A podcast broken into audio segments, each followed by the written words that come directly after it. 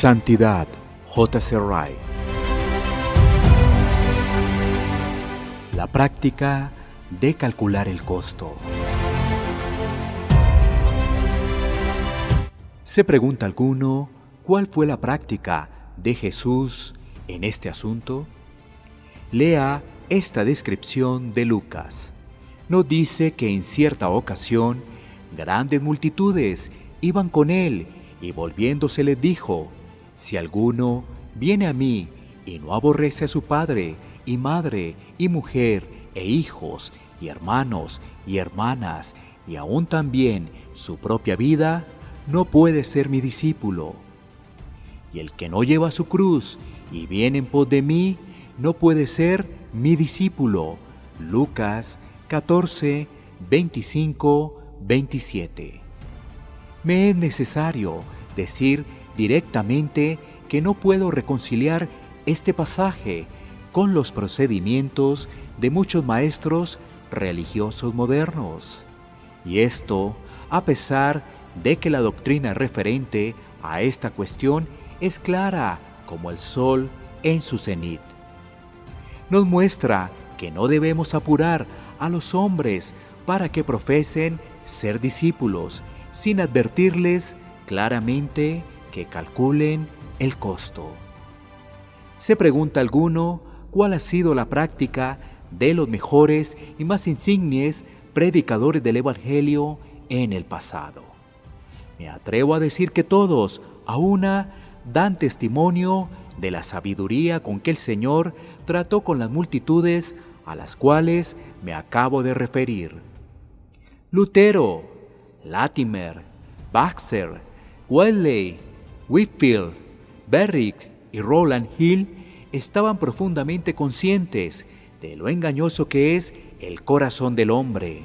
Sabían perfectamente que no todo lo que brilla es oro, que convicción no es conversión, que emoción no es fe, que sentimiento no es gracia y que todo lo que florece no llega a ser fruto.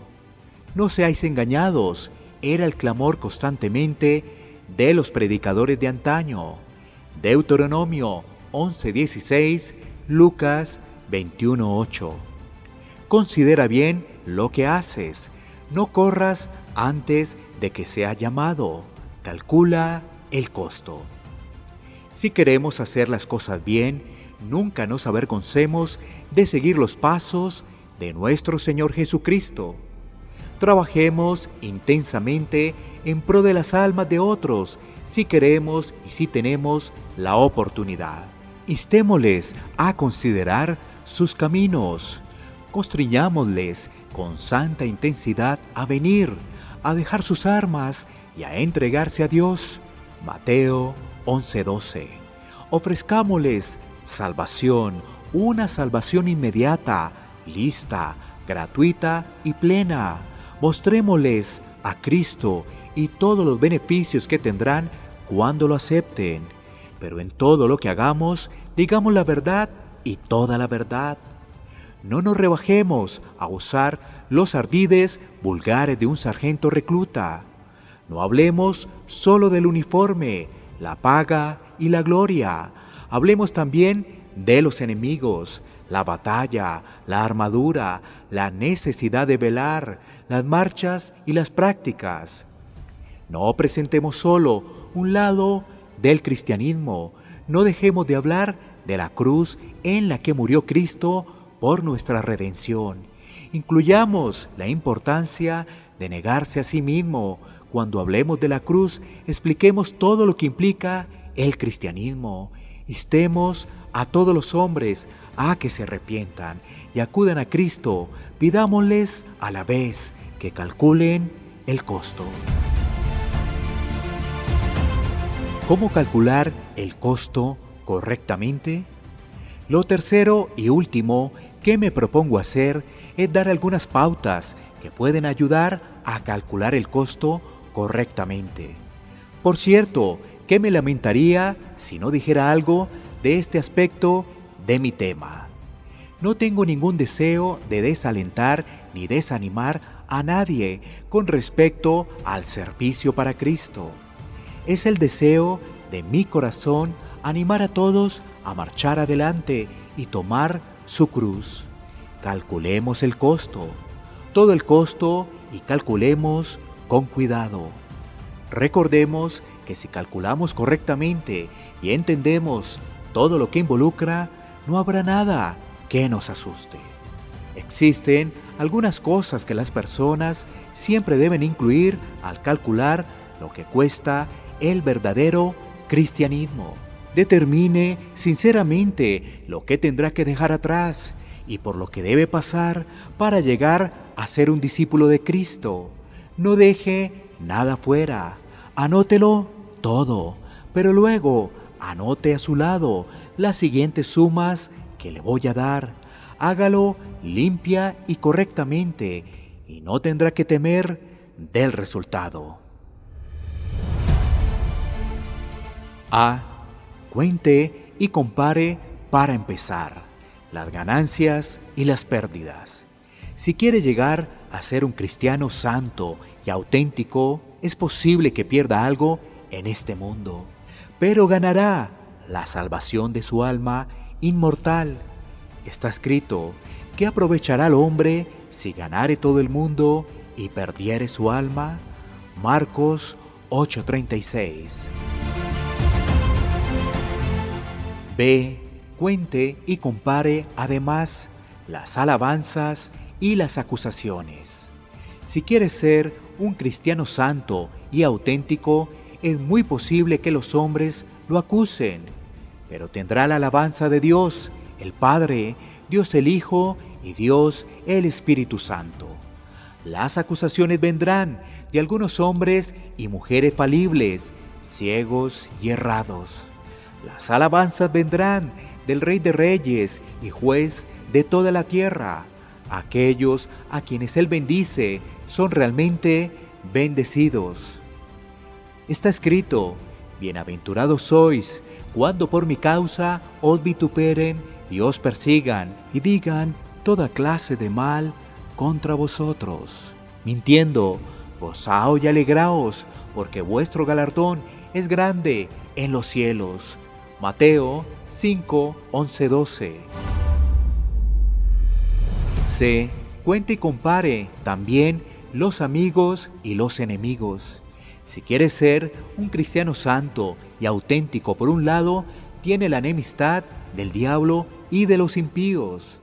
Por el otro, tiene el favor y la amistad del Señor Jesucristo. Sus enemigos, en el peor de los casos, solo pueden herir su calcañar. Pueden enfurecerse e ir por mar y tierra para causar su ruina, pero no lo pueden destruir.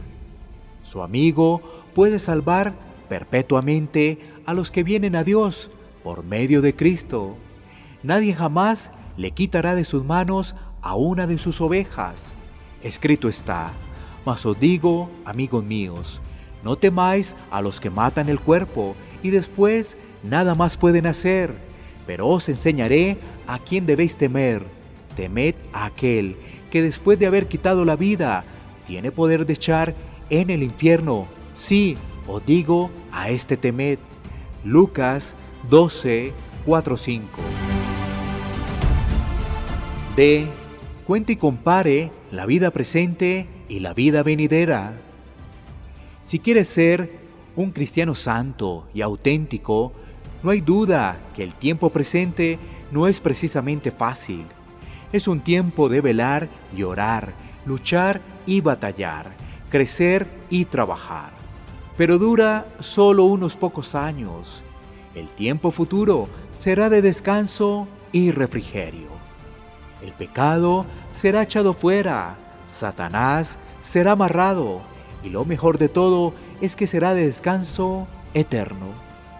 Está escrito, porque esta leve tribulación momentánea produce en nosotros un cada vez más excelente y eterno peso de gloria, no mirando nosotros las cosas que se ven, sino las cosas que no se ven, pues las cosas que se ven son temporales, pero las cosas que no se ven son eternas.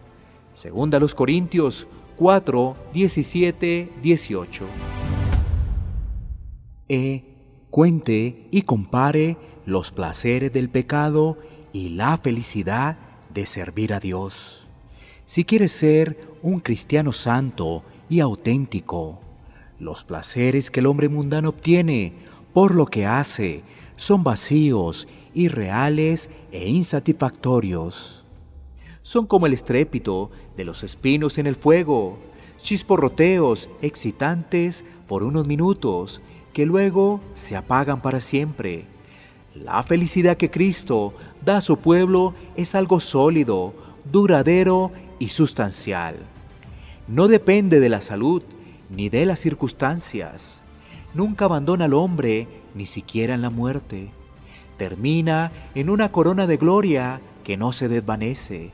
Está escrito que la alegría de los malos es breve, la risa del necio es como el estrépito de los espinos debajo de la olla. Job 25, Eclesiastés 7:6.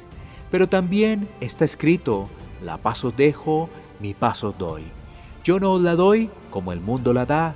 No se turbe vuestro corazón, ni tenga miedo. Juan 14:27. F.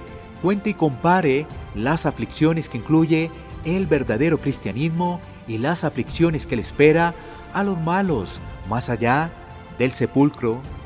Admitamos por un momento que la lectura bíblica, la oración, el arrepentimiento, creer y vivir una vida santa requieren sacrificios y negarse a sí mismo. Esto no es nada comparado con la ira que vendrá, reservada para el impenitente y el incrédulo.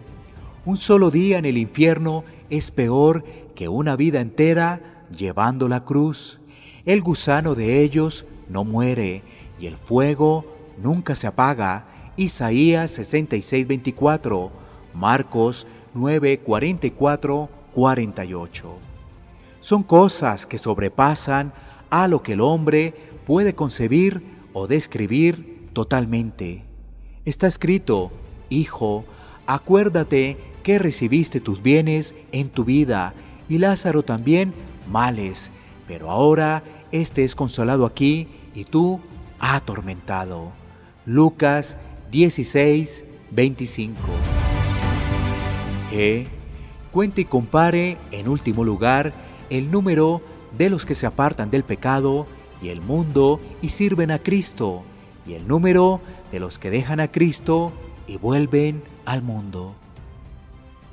De los primeros encontrará miles y de los segundos ninguno. Cada año hay multitudes de personas que dejan el camino ancho y toman el angosto. Nadie que realmente toma el camino angosto se cansa de él y vuelve al camino ancho. A menudo se ven pisadas en el camino hacia abajo que dan media vuelta. Las pisadas en el camino al cielo siempre van hacia adelante. Está escrito, el camino de los impíos es como la oscuridad. El camino de los transgresores es duro. Proverbios 4:19, 13:15.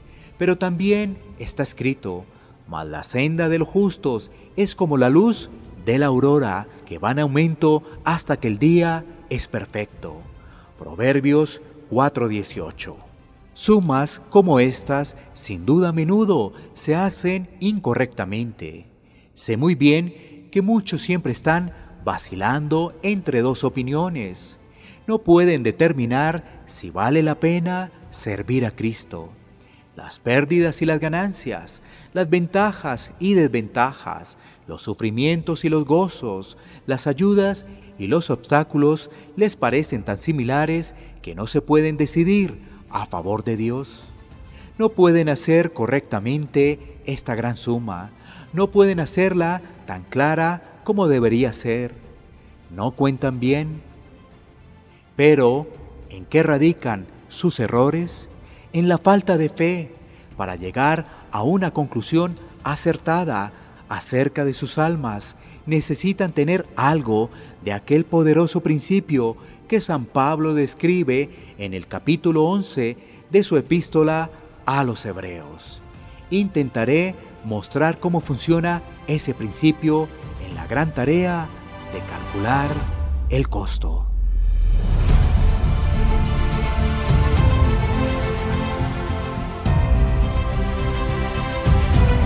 Santidad, J.C. Wright.